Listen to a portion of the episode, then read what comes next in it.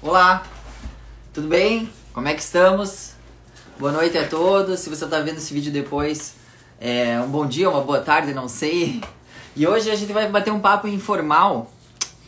Um bate-papo informal, mas tem bastante aprendizado nesse bate-papo. Vou estar sozinho aqui, vou ler a pergunta de vocês, mas eu tô bem animado, como sempre é uma inspiração, é muito legal estar tá podendo falar para vocês alguns assuntos de treinamento, é, sei lá, crescimento pessoal e experiências. Então é muito legal. E hoje é, eu queria que vocês me, como se vocês estivessem me convidando para estar na casa de vocês. Eu sei que vocês devem estar numa hora com a família, numa hora jantando, ou tão sozinhos, sem ter o que fazer, mexendo no celular. Então eu queria que me convidar como amigo para casa de vocês para a gente discutir. Vocês podem passar a pergunta que vocês quiserem e eu vou conversando mesmo no bate-papo informal e espero que seja uma conversa muito legal. E como é um bate-papo informal, primeira coisa que eu queria falar para vocês é que eu conheço vocês. Eu sei que vocês são atletas, eu sei que vocês dedicam grande parte do tempo de vocês ao treinamento, à, melhor, à melhoria da tua capacidade física e que vocês são inspirações aonde quer que vocês estejam. Eu sei porque eu conheço, eu sei por experiência própria, eu sei por por ver o que como são os olhos dos familiares para aquele atleta que se dedica bastante tempo para um propósito. E esse atleta acaba sendo uma fonte de inspiração para quem o rodeia. Então eu queria dizer que eu conheço você e admiro muito. Hoje, por acaso, eu bati o olho numa entrevista da Rafaela Trica, uma atleta minha, e eu até postei no meu Instagram é, a história de uma entrevista dela, e eu sei que é um exemplo disso que é uma pessoa comum, normal, que trabalha, treina, estuda, mas de repente luta por um propósito e chega lá. Chega lá através de treino, dedicação e através de passar esse exemplo para outros atletas. Então, como amigo, né, como a gente está conversando de um para um aqui, queria agradecer aí pela, por dedicar esse tempo para vocês, para o esporte. E é isso aí, vamos continuar nessa luta aí que o caminho é sempre muito bonito. Então, parabéns para vocês dedicar esse tempo para você e para a gente ir junto nessa caminhada. Beleza, mas eu vou falar um pouco de esporte. Eu tenho algumas dúvidas, algumas perguntas que eu estava bolando para responder. E eu queria responder. Agora a gente vai entrar numa parte um pouco mais técnica, mas mesmo assim vai ser uma conversa informal. Mas são coisas que eu queria falar para um atleta de, de, pessoalmente. Mas dessa forma eu consigo falar para muita gente e espero que isso aí fique gravado na memória de vocês. E não tem problema se não ficar, porque daí você coloca o play de novo e daí apertando o play você pode reprisar e pode ouvir as dicas novamente. Bom, então vamos lá. Qual que é a cadência ideal do ciclismo, pessoal? Essa pergunta me perguntam já há bastante tempo. E a, e a cadência ideal do ciclismo, na verdade, eu podia ser uma retórica. Eu podia perguntar qual que é a cadência ideal do ciclismo para você. E seria interessante se você soubesse. Por quê? Porque eu estava lendo já, já li, já li uma, uma porção de livros de ciclismo, e eu vou citar o livro do Lance Armstrong aqui, que a potência ideal é quanto mais tempo você passa nela, mais eficiente você fica. E o, cada esporte tem as suas particularidades, né? O triatlo normalmente é uma prova de contrarrelógio e essa cadência tem a tendência de ser um pouco mais baixa. O ciclismo, como é uma prova cheia de é, não sabemos o que vai esperar, quem vai atacar, quando vai atacar, e você tem que estar sempre pronto para respostas rápidas, seja de infiltração no meio do pelotão, seja contra-ataques, então a cadência normalmente tende a ser um pouco mais elevada, em torno de 90 a 100 RPM. O triatleta costuma girar entre 80 e 90, mas há exceções. E eu tenho algumas umas coisas bem simples para falar, que o ideal é você evitar os extremos. Se você gira 60 RPM ou você gira 115 RPM, provavelmente você não está numa zona certa, que está fora do desvio padrão. O desvio padrão eu considero de 75 até 100 RPM. Numa faixa mais estreita, eu consideraria de 80 a 95 RPM. Se você está dentro disso aí, beleza, é dentro da média. Mas existem exceções, eu vou citar exceções vitoriosas. Lance Armstrong, subindo a montanha lá no Alpe do Ex, 105, 110 RPM. É, eu posso citar o Reinaldo, que é atleta aqui do Brasil, é, o Eduardo Sturla também competiu Ironman, mas tem vários campeões, a Chris Wellington, campeã do Havaí, ela girava muito menos que isso, girava em torno de 65, 70, 75 RPM e foi super vitoriosa. Então, existem pessoas que andam no extremo e são vitoriosos, mas a gente tem que saber qual é o seu ponto forte. Essa que é, é a pergunta. Você é melhor girando a 70 RPM, 80, 90, 100 ou 110? É a pergunta que eu devia fazer para você e você devia saber me responder. E como que eu vou saber responder essa pergunta pro Gui? Bom, eu vou ter que chegar um dia lá no meu rolo ou numa estrada, eu vou colocar meu frequencímetro ou meu medidor de potência e vou treinar lá, dar tudo que eu posso, uma, intervalada, uma sessão intervalada, seja de 5 minutos, 10 minutos, e eu vou comparar minha eficiência. Quantos watts eu produzia 70 RPM, como é que foi meu comportamento da frequência cardíaca? Eu fiz a mesma coisa no outro dia, a 90 RPM, como que foi esse comportamento? Se você observar uma tendência que você é melhor numa rotação de mais alta ou mais baixa, a tendência é que na próxima prova você use essa rotação de acordo com a tua tendência. Então acho que isso eu responderia grande parte dos questionamentos. E mas eu vou citar para vocês um exemplo de 2011.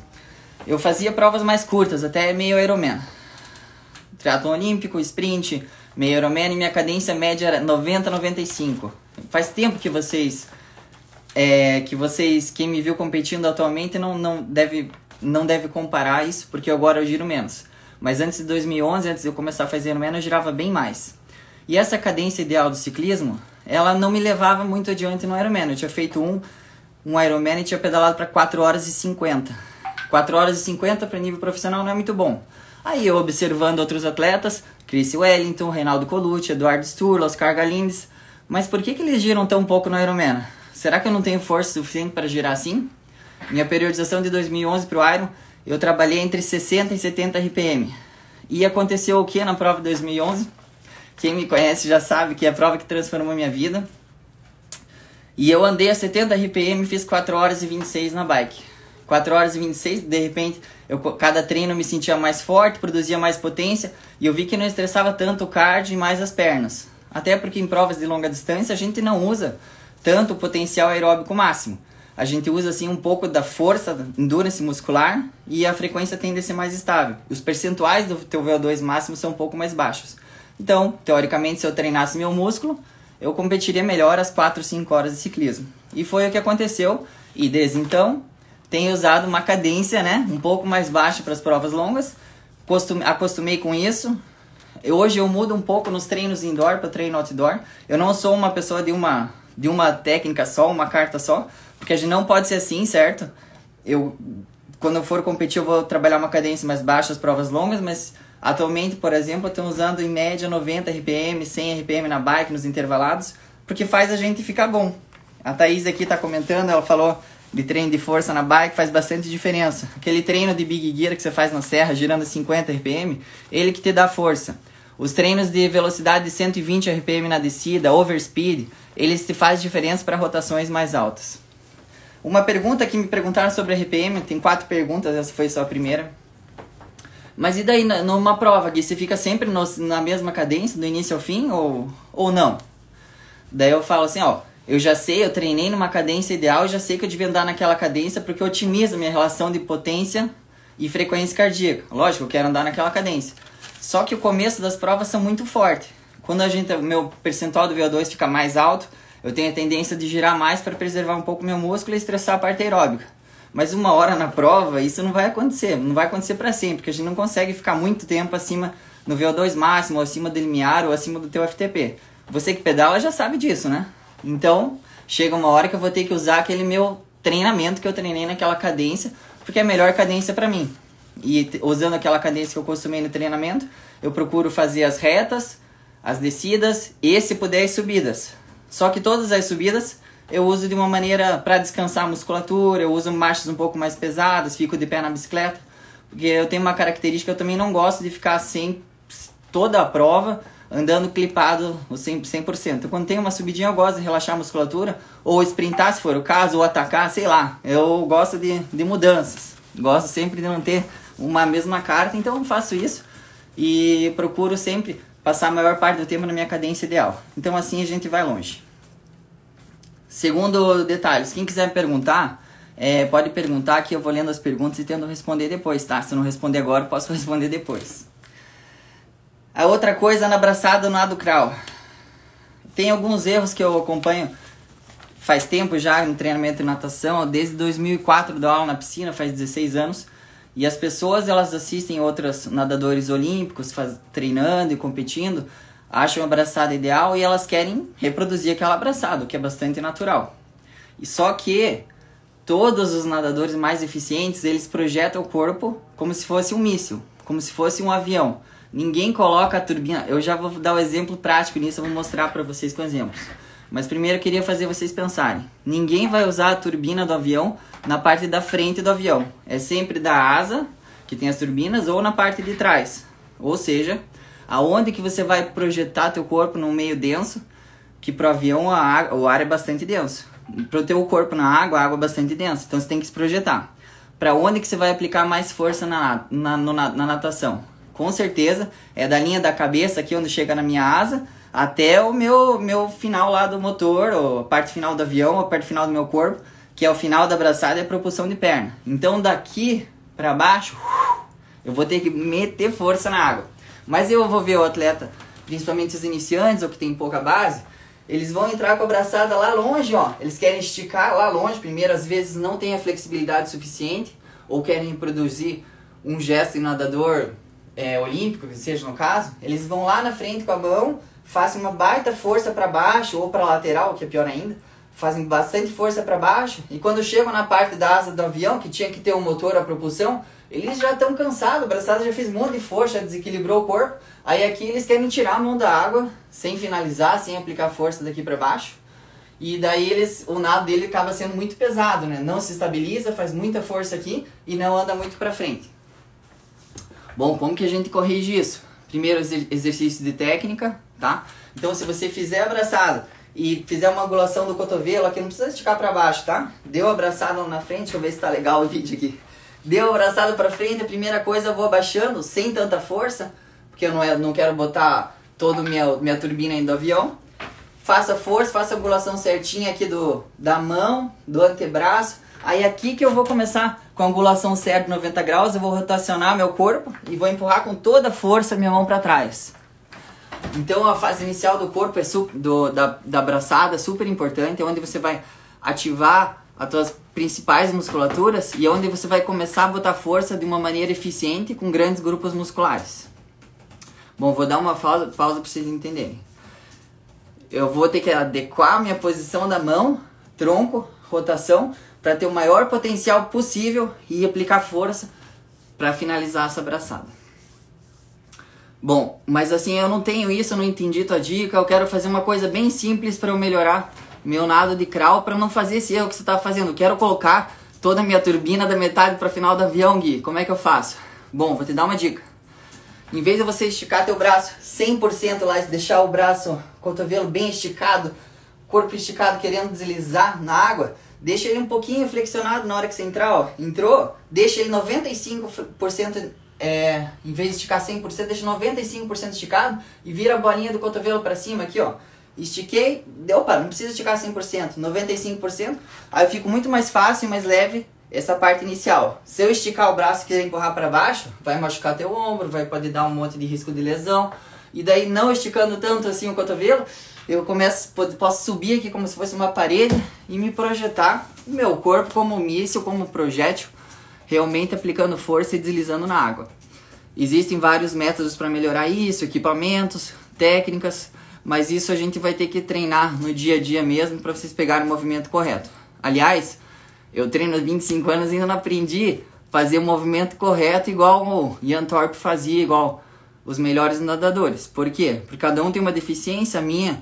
No caso, sempre foi a natação, eu adoro nadar, então eu procuro corrigir isso numa, da maneira mais rápida e eficiente que eu posso.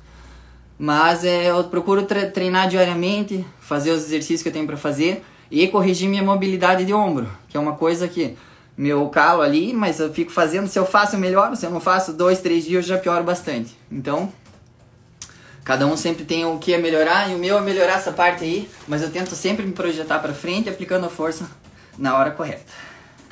Beleza. Segunda pergunta respondida. Se alguém quiser perguntar mais coisa, vamos lá. Tem mais duas coisas para falar. Hoje eu não vou durar muito aqui, viu? A gente tá conversando de amigo, tá legal a conversa, mas eu pretendo é, fazer as perguntas e daí, se ninguém perguntar mais nada, é isso. Dia off. É, é importante o dia off? Vocês acham que sim ou que não? Bom, primeiro eu vou, vou usar outra perspectiva. Grandes líderes de diversas áreas sempre, quando colocam um monte de conteúdo para o aluno, quando colocam um monte de informações, é importante eles darem um dia de pausa. Eu fiz alguns cursos, fiz curso de várias coisas, o último que eu fiz foi de oratória, e a gente fazia sete dias trabalhando, aí o oitavo dia era para você, ué, para você parar tudo e rever tudo que você fez nos sete dias anteriores. Por que, que eles dão essa pausa? Para você refletir, não ficar andando, andando, andando e sempre para frente sem progredir da maneira correta com aqueles conteúdos que você já aprendeu. Aqueles conteúdos que você já aprendeu são super importantes. Aliás, você estudou eles, dia lá foi super pesado, teve outro dia, teve que estudar de novo. E se você for estudando, você vai sempre aprendendo novidade e acaba não fixando esse conteúdo na tua mente. Com esporte é a mesma coisa. Se a gente for treinando, ó, vou treinando, vou treinando, vou treinando. Treinou um dia, treinou 10 dias, treinou 20 dias, treinou 100 dias e aquele platô. Principalmente se você não é um atleta profissional, eu recomendo sim que você dê um dia de descanso. Um dia de descanso serve para quê? Para você um recuperar a tua mente. Ninguém é, ninguém quer ficar viciado 100% no triatlo, em corrida que seja, porque até teu tuas conversas vão ficar uns monólogos, né? Você quer falar de corrida, e corrida, e corrida? É interessante abrir tua mente para outras coisas também e falar de outros assuntos. Número 2. O teu esporte vai melhorar para você poder descansar e recompor teu corpo por mais de 24 horas. É importante e necessário. E por também é, que dá, dá um tempo para a gente refletir, dá um tempo para a gente incorporar essa sequência de treinos que a gente fez antes. O teu corpo vai recuperar, mas a tua mente também, da mesma forma que eu expliquei na parte teórica, a tua mente vai aprender aquele conteúdo, aqueles gestos motores, aquela abraçada na, de natação da forma do projeto do avião que eu te expliquei. Você pode treinar, treinar, treinar, treinar, ou treinar, treinar, treinar e, e pausar um dia nisso aí tudo para falar, bom, como que eu fui nesse treinamento? Aí você olha a tua agenda de treinos lá, fala: "Não, eu nadei aqui 400 metros em 6 minutos". Aí no outro dia eu nadei esse mesmo 400 metros aplicando a técnica em 5 minutos e 38.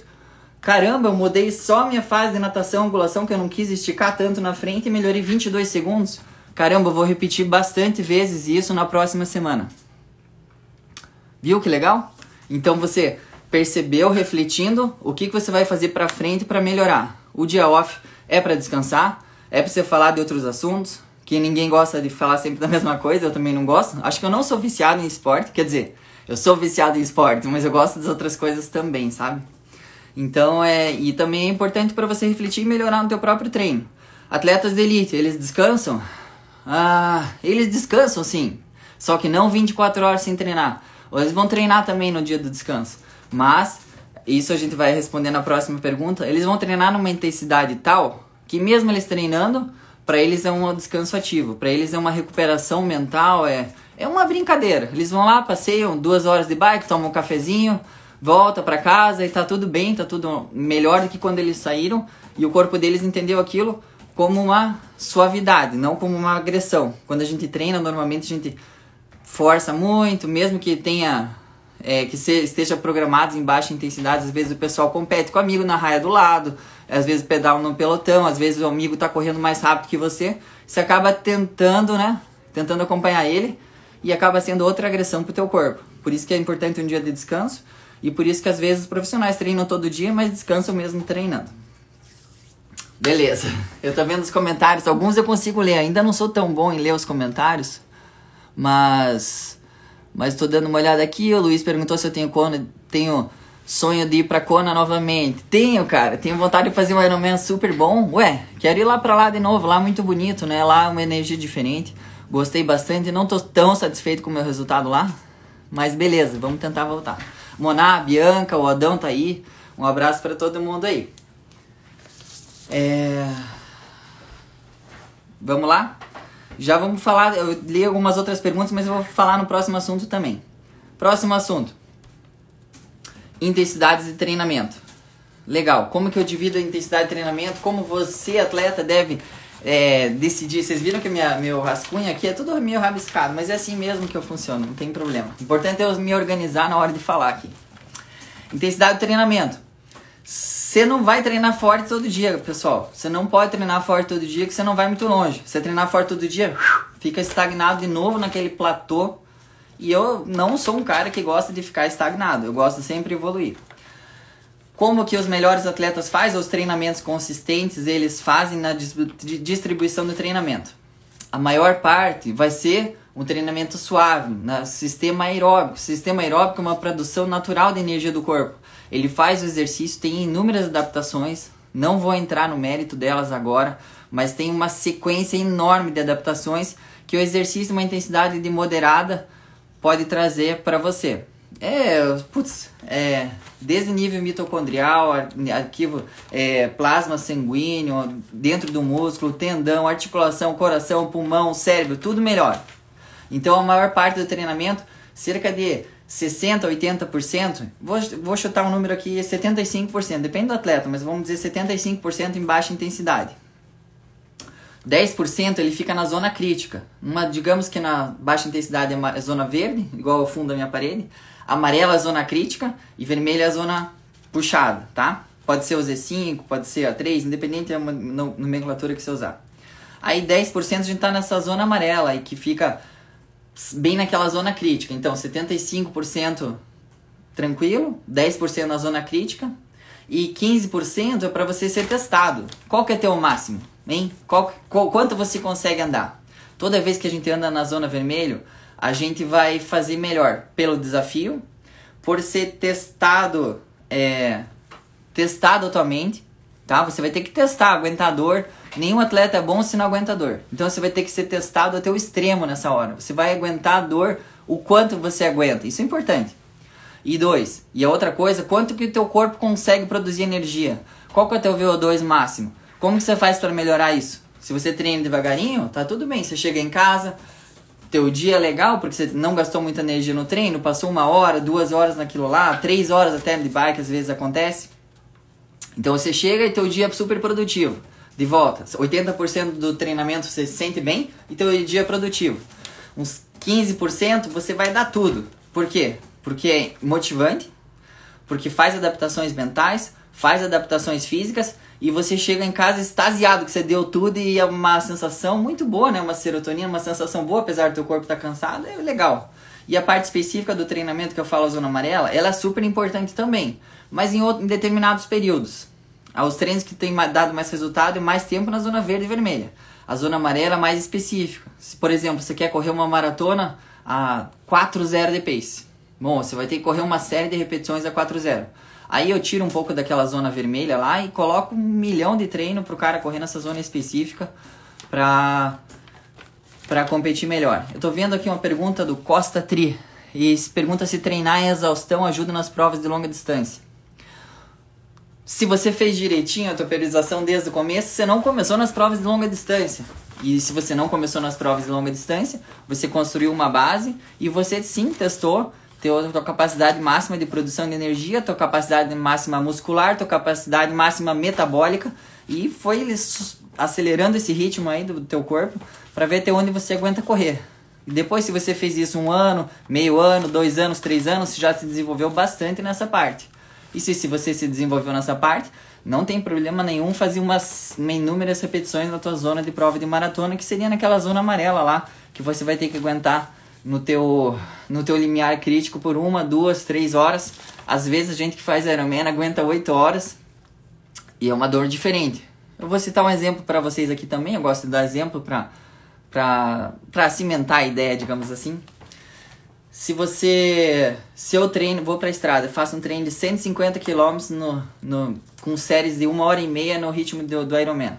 Eu sou um cara que ando mais ou menos o ar em torno de 85% a 90% do meu FTP que é bastante coisa. É difícil. Vocês sabem que quem já pedala sabe que é difícil.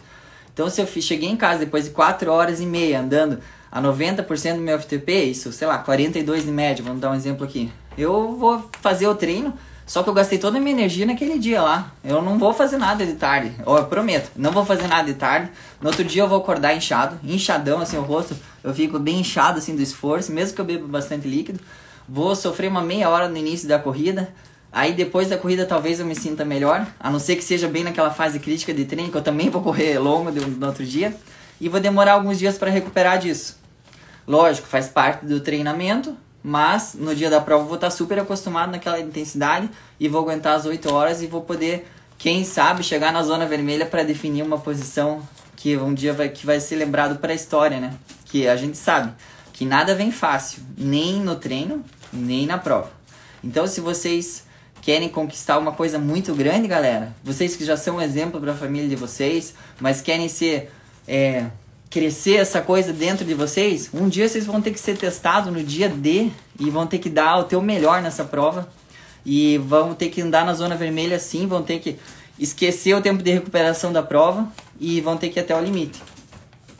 Quando você chega no limite, e daí que você leva um mês para recuperar, dois meses, a sensação que você leva é para a vida inteira, é para a vida inteira. E eu lembro até hoje desses dias e vou sempre lembrar de uma forma muito carinhosa. Mesmo que tenha doído, mesmo que tenha sofrido, mesmo que tenha caído todas as unhas do meu pé, que eu tenha sofrido, eu vou lembrar sempre com daquele abraço na linha de chegada, naqueles momentos que eu fiquei todo arrepiado. E eu lembro até agora só de falar para vocês, já comecei a emocionar, então vou dar uma pausa aqui e vou ver as perguntas aqui que a gente tá mudar o assunto um pouquinho.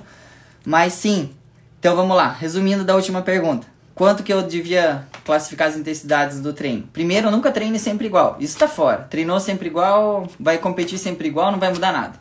Então, você quer competir melhor? Você treina um tempão relativamente fácil, um tanto na parte específica, que é 75% fácil, 10% na parte específica e 15% você testa teu, tua máquina aí no extremo. Beleza? Teste tua máquina no extremo. É bom, é bom testar o coração, é bom testar a tua cabeça. Porque daí a única coisa que acontece, você vai ficando mais esperto, começa a se conhecer melhor, começa a aprender o quanto que você aguenta sofrer e faz conexões novas cerebrais, neuro, a neuroplasticidade melhora, teu movimento melhora. Vou dar outro exemplo, agora eu tô a fim de dar exemplos. Se eu for na academia e fizer o agachamento com 10 quilos todo dia, toda a vida, eu vou ficar muito bom em levantar 10 quilos. Mas se eu for na mesma academia, levantei 10 quilos no agachamento, no outro dia, ah, melhorei, vou tentar levantar, eu tô dando exemplo bem básico, tá? Vou tentar levantar 80 quilos hoje, aí não consegui. Aí quanto que eu consigo? 50, foi lá, levantou 50 quilos no agachamento. Aí no outro dia eu vou te me testando sempre. Aí por você se esforçar a tal ponto no limite, você vai acabar fazendo aqueles 10 quilos, você, não vai ser nada para você. E por do, da outra contrapartida, se você tivesse sempre levantado os 10 quilos, você ia ficar bom, mas ia achar que era uma carga relativamente pesada. Mas se você experimentou um dia 200 quilos, 10 quilos não é nada. E você com o treinamento pode chegar a 200 quilos sim. Se você pôr na cabeça, testar, obedecer as regrinhas do treinamento, que de volta, não é numa, numa conversa que a gente vai saber exatamente todas as intensidades. Mas se você fizer certinho, programar os treinos, mudar a intensidade do treino de vez em quando e pro provocar o teu máximo, provocar a tua melhor adaptação possível naquele instante, você vai colher os resultados, o fruto disso. E de vez em quando você dá um dia off para aprender tudo, tá? Já falei do dia off antes, já falei das intensidades. Se você estiver treinando também, trabalhe tua cadência ideal de ciclismo. Não é numa cadência só que, que as coisas são resolvidas, mas você vai experimentar vários e ver o que melhor funciona para você. E também você vai fazer abraçado do crawl, imaginando que você tem dois, dois propulsores aí, ele começa sempre na linha da cabeça para trás. Beleza? É isso, eu vou ver as perguntinhas. Não vou desistir ainda das perguntas, tá? É, vamos lá. Performance idade, como saber qual é o limite? Bastante interessante essa pergunta, né? Eu acho que não é coisa tanto idade, a idade tá na nossa cabeça, né? Mas sim, é, o corpo funciona diferente, com 20, 30, 20 anos, 30 anos, 40 anos, 50 anos. Mas depende da pessoa, o quanto ela tem tempo para treinar e aonde ela quer chegar regra número um: o esporte tem que fazer bem para você. Você vai fazer os, os treinos nas intensidades corretas, maior parte dos dias você vai se sentir bem, você vai ter um corpo leve, saudável, jovial, vai gastar aquela energia ruim que às vezes tem no trabalho, que tem nos compromissos do dia a dia, que uma hora ou outra vai acontecer e o esporte descarrega, isso faz você se sentir bem. Eu quero que todos os meus atletas, eu inclusive, me sinta bem a maior parte do tempo. Depois, se o atleta tem o objetivo de competir com mais idade, não tem problema, pode competir, pode inclusive treinar na zona vermelha, como eu falei, com 60, 70 anos pode? Pode. Mas se você treinou na zona vermelha, muda um pouco as proporções. Você faz bastante força, vai precisar de mais musculação, vai precisar mais musculação e vai precisar mais de intervalo de treino. Você treina forte um dia, é melhor você treinar forte depois, se você tiver 20 anos, você pode treinar no outro dia às vezes. Se você tiver mais idade, talvez você dê dois dias de intervalo e treine forte de novo. Eu aqui no meu caso, estou com 38 anos, mas eu continuo competindo alto nível e só demora um pouquinho mais para recuperar dos estímulos, mas nem por isso eu estou mais fraco. Na, na realidade, eu acho que eu posso ser melhor do que já fui ainda. Eu sou otimista. É, então só dá mais tempo de intervalo, mas pode trabalhar nas proporções sim. Lógico que o teu treinador vai ter que te conhecer, você vai ter que se conhecer também para saber o que, que funciona melhor para você. Mas faça fortalecimento, faça musculação quando passa dos 30 anos é importante. A alimentação acaba sendo mais prioridade, mais certinha. Quando você tem menos idade, qualquer alimento que você use vai produzir energia. Mas é melhor as energias mais limpas, alimentos mais saudáveis. Então, é, use alimentos saudáveis desde já, se possível, mas quando tiver idade você vai perceber fisicamente que traz diferença e traz benefício. A outra coisa que eu queria falar é o sono, né? Quando a gente é jovem, a gente dorme mais, recupera mais, treina melhor. Por que, que a gente com 40, 50, 60 anos quer dormir menos? A gente tinha que dormir igual, né? A gente tinha que continuar dormindo para ter essa parte da reparação do sono e produzir melhores treinos, melhores pensamentos e melhores Melhor, me, para ser melhor o teu dia, resumindo. O que, que eu acho dos treinos indoor? O Rogério me perguntou. É, e se eu tô sem nadar, como que eu vou fazer exercício de técnica fora da piscina? Ah, fora da piscina a gente tem aqueles extensores, né? É, aqueles elásticos, aquelas borrachinhas, pode ser os garrotes de medicina mesmo, não tem problema. Desde que você amarre ele na parede lá, faça alguma, um laço, alguma coisa e tenha duas alças para poder puxar. Aí a gente fica de pé lá no cantinho e fica fazendo a braçada natação até o final. Fica, puxa lá, faz braçada, faz com os dois braços juntos, faz exercício de manguito rotador para dentro, para fora e vai fortalecendo o braço dessa maneira. Mas a parte específica é a musculação é musculação do crawl mesmo. Faz o apoio lá mil vezes, aí faz a braçada completa, só a finalização e fica trabalhando essa musculatura para quando você chegar na piscina de novo não ter dificuldade de fazer abraçada e estar tá com a musculatura em dia. A parte aeróbica você vai ter que. Não vai dar para fazer na natação. Então, mesmo que você faça intervalado de um minuto, não vai dar. Aí você vai fazer a parte muscular agora e aeróbica só com o ciclismo e a corrida. Ciclismo indoor. Por que, que, eu, que, que eu acho do treino de ciclismo indoor? Me perguntaram também. Nós tem bastante pergunta aqui. Vamos ver se eu vou conseguir responder tudo. Acho que sim. Parte indoor do ciclismo, eu acho o máximo. Posso controlar meu bonequinho, olhar ó, frequência cardíaca, batimento, recuperação dos, dos tiros. Eu posso programar para o meu bonequinho, para o meu rolo travar, por exemplo, a 250 watts e passar duas horas exatamente a 250 watts. Nem um watt a menos, nem 10 watts a mais. É 250 watts, então é muito específico. E se o treinador, no caso eu, programar o treino certinho, eu para mim, né, ou para meus alunos, se eu programar o treino certinho naquela potência, o aluno vai ter adaptação específica de acordo com o percentual do FTP dele. Então eu já vou saber as adaptações fisio fisiológicas inerentes daquela atividade, o que é muito legal e eu observo uma tendência a melhorar. Os atletas que treinam indoor melhoraram muito o ciclismo, mesmo na quarentena. Inclusive melhoraram a parte de fortalecimento, treino indoor, é, digamos, burpee, escalador, aqueles exercícios que a gente faz indoor mesmo nas aulas online, eu percebo que muita gente melhorou quando acabou indo pra, pra rua treinar, treinar corrida que seja, acabou fazendo tempos melhores do que antes. Talvez, de novo, volto a falar, porque descansaram mais. As pessoas descansaram mais, estão dormindo mais, treinando específico, sem tantos afazeres, e acabam quando dedicando aquele tempo que tem para treinar, dedicam exatamente para treinar. E aí acabam indo melhor. Então é uma coisa para a gente se pensar também. Day Off, André Gonçalves perguntou. Um abraço aí, André, tudo bem? André é meu aluno, pessoa eu gosto muito. Day Off, uma data planejada ou quando estamos cansados mesmo? Normalmente o teu treinador vai programar o day off de acordo com a carga de treino, o que vai dar mais adaptação no teu sistema aeróbico, no teu, no teu sistema de produção de energia, ele vai deixar você bem fadigado e daí vai oferecer um dia de descanso, para beleza? Para você vai oferecer um dia de descanso para você recuperar. Às vezes esse dia off pode advir do, de uma situação inerente de uma, uma coisa puxada, uma coisa que ficou pesada no trabalho, aí você soma isso o treinamento, aí você comunica, né? Fala, ó, oh, eu tô me sentindo mal, não consigo render, faz três dias que tô assim, será que não... O que, que você acha? Eu acho que tô precisando de dia off, talvez seja o caso. É importante essa transferência de ideia. Todo mundo sabe que eu como, como treinador, principalmente no pessoal de tanto presencial como longa distância, treinamento à distância, a gente prioriza o diálogo. Se não tem diálogo, aí eu vou achar uma coisa, vou, o atleta vai achar outra, e às vezes isso é conflitante. Pra gente trabalhar junto, né, tem que conversar. Se está cansado e acha que é preciso de um dia de descanso, aí o treinador provavelmente vai reavaliar, vai olhar os teus últimos treinos e vai dizer, é, verdade, você está cansado, precisa descansar mesmo. Ou vai falar, não, olha, eu acho que pensando bem, talvez era para estar tá assim mesmo. É, teu dia off vai ser daqui a cinco dias, vai ter que aguentar esse cansaço, porque realmente às vezes vai ter que aguentar esse cansaço para você trazer aquele processo de adaptação mais acentuado.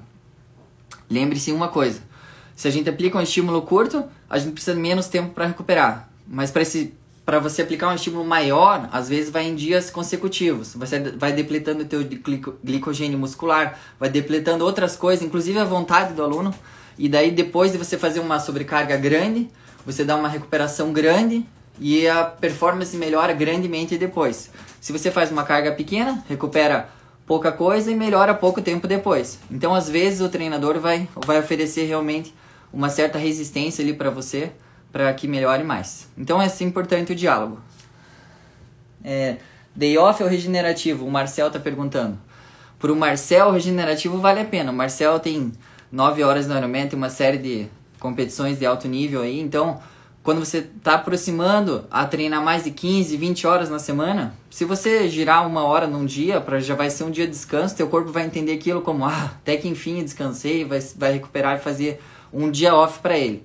Às vezes descansar, se o atleta está treinando muito consistentemente, um dia off até o corpo estranha, começa a ficar inchado, faz xixi direto, dá dor de barriga, come besteira. Então, às vezes, os atletas que estão mais treinados, né, conseguem se sentir melhor, até se sente melhor o ânimo, o esporte é para isso também, se treinar leve. Pro Marcel, tanto faz ele ter o dia off ou, ou regenerativo. Depende se tiver perto de prova, provavelmente eu vou pôr para você treinar. Se tiver mais longe de prova, ué, pode descansar que é importante também. É, que mais? Expectativa para o Challenge de Floripa? Melhor pedal da prova? Urra, meus adversários pedalam bem também. Mas a gente sempre tem que estar tá preparado para tudo e se tiver o Challenge de Floripa, os últimos três meses eu pretendo me preparar super bem sim. Tomara, na cada prova uma prova e eu só vou saber exatamente se vou fazer o melhor pedal da prova quando eu estiver lá. E eu sei que meus adversários são fortes, né? É, eu pretendo me planejar bem. Prova super importante, uma prova extra no nosso calendário dos atletas profissionais. Então é a prova estrela do ano, vai estar tá todo mundo. Bom, vai estar tá todo mundo, inclusive eu. Isso que eu queria falar, vai estar tá todo mundo, inclusive eu. Se Deus quiser, vai dar tudo certo para todos. Como diria, né? Que vença o melhor. Vamos lá. Como, como se manter motivado no treinamento com essa incerteza do calendário de prova? Oh, legal essa pergunta, hein? Legal essa pergunta para se manter motivado, um, você tem que gostar de treinar. Ó, quem não gostou, não gosta de treinar, ficou parado, aí ah, às vezes fica meio difícil para continuar o treinamento, tem uma série de incertezas. Mas vou dar outro exemplo. Se a pessoa gosta mesmo de treinar, ela ficou duas semanas passadas, ela queria arrancar a cabeça dela por, por não estar tá conseguindo pedalar, não estar tá conseguindo correr, não estar tá conseguindo nadar.